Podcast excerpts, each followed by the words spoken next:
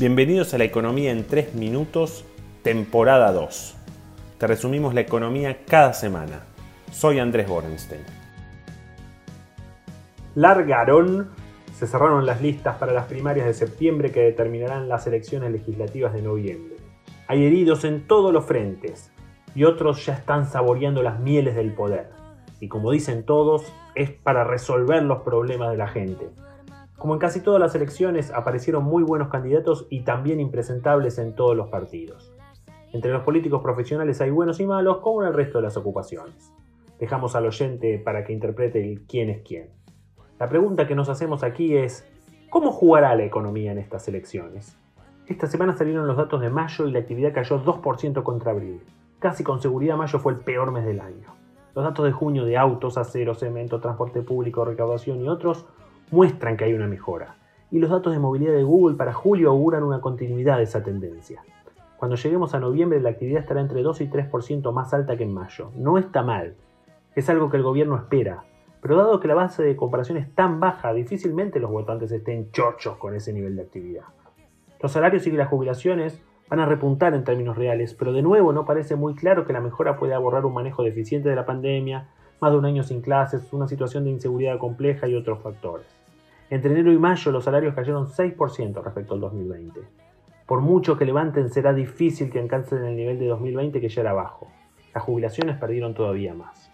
La inflación también bajará, pero lo hará desde un promedio del 3,8% mensual en el primer semestre al 3% o quizás algo menos en el segundo semestre. Es decir, todo mejora, pero no lo suficiente para convencer a esos votantes de clase media y media baja que le dieron la espalda a Macri en 2019 pero que ya no se cree en la historia de Alberto el Moderado. Si lo vuelven a votar, será porque bancan el proyecto nacional y popular. Y la reactivación económica difícilmente sea tan robusta para que los votantes indecisos se tienten por el bolsillo. Quizás opten por el compañero Florencio, que en esta obra interpreta el papel del peronismo bueno, para muchos un oxímoron.